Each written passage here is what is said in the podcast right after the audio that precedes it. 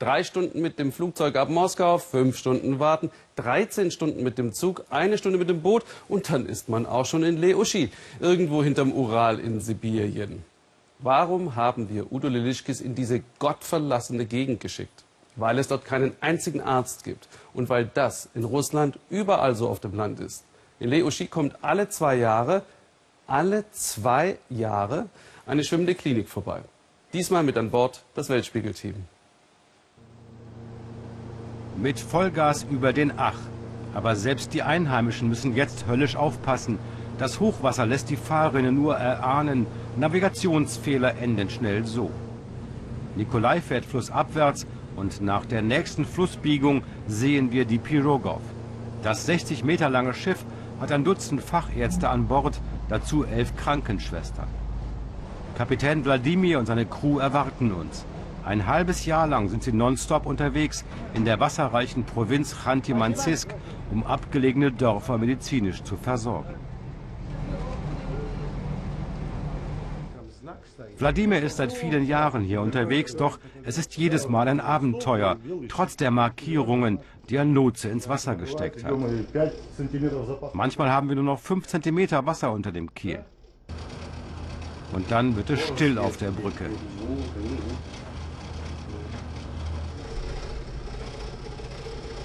Nach einer Stunde dann die ersten Holzhäuser von Neushi. 1300 Menschen leben hier. Vor zwei Jahren war die Pirogov zuletzt zu Besuch. Die Männer wundern sich, dass so wenige Schaulustige sie erwarten. Weiß hier niemand von ihnen? Dorfrundgang. Nur jeder Fünfte hier hat Arbeit. Sie leben von den Pensionen der Alten und ein bisschen Landwirtschaft. Ein paar Lebensmittelgeschäfte, ein Kulturhaus. Hier hören wir Frauenstimmen. Zweimal pro Woche probt der Chor der Rentnerin.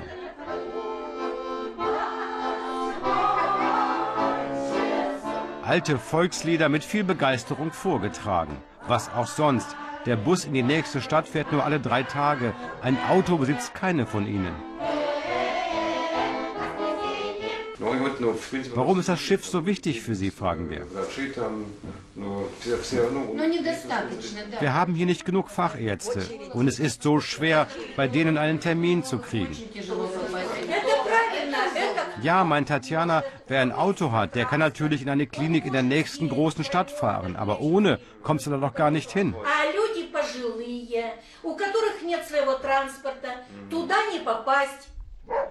Tatjana wohnt in der Nähe, aber unser Besuch scheint nicht ungefährlich. Das ist so ein typischer Moment. Ja, drin ist ein Hund. Ob er an der Kette ist, weiß ich nicht. Und ob ich da reingehen soll, weiß ich auch nicht so ganz genau. Die Hunde gegenüber wirken friedlich und Tatjanas Wachhund liegt dann zum Glück doch an einer kurzen Kette. Sein Kläffen tröstet uns, die allein lebende Rentnerin hat auch schon Sanitäter abgeschreckt, als sie mal den Notarzt gerufen hatte.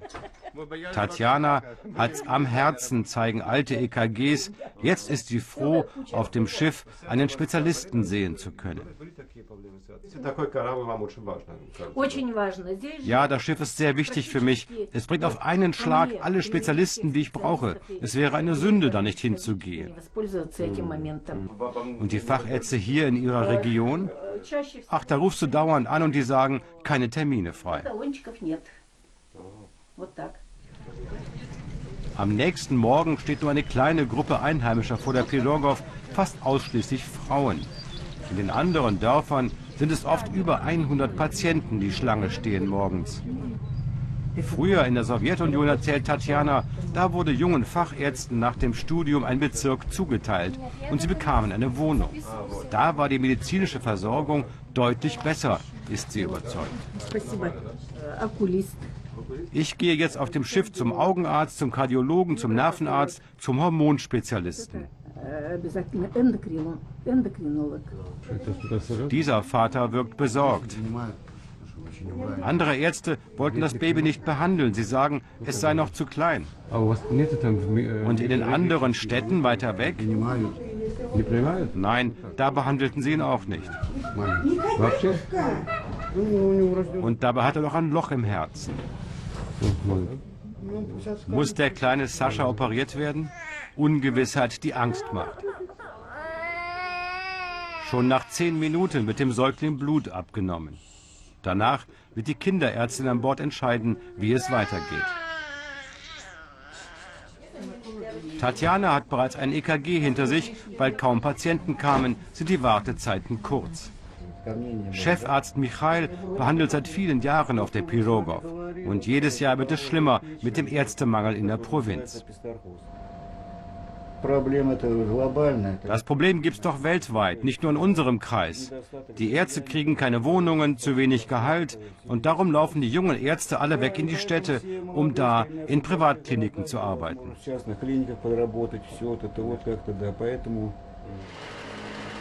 Am nächsten Tag fahren wir in ein Dorf, das auch zur Gemeinde Leuschi gehört, 70 Kilometer entfernt.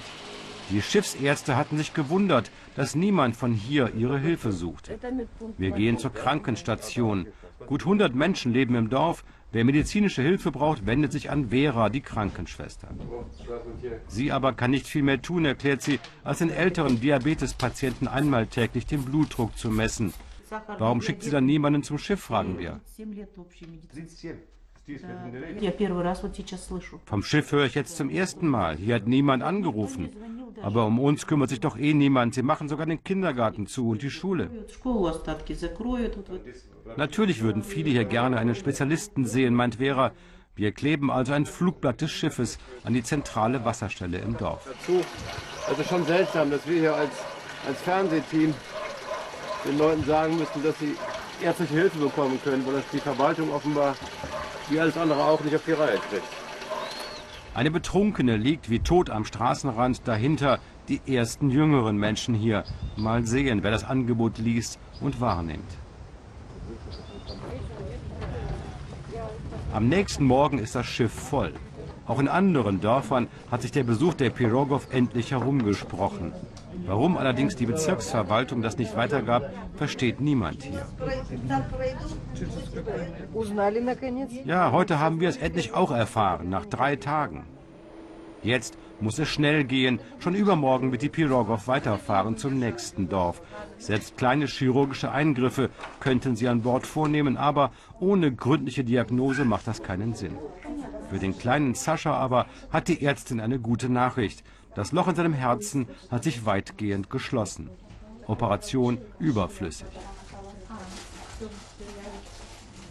Die Nikolai Pirogov wird vermutlich erst in zwei Jahren wieder nach Liushi kommen, wenn der Wasserstand es zulässt. Sie ist das einzige Schiff dieser Art in ganz Russland. Und Udo schicken wir wieder mit.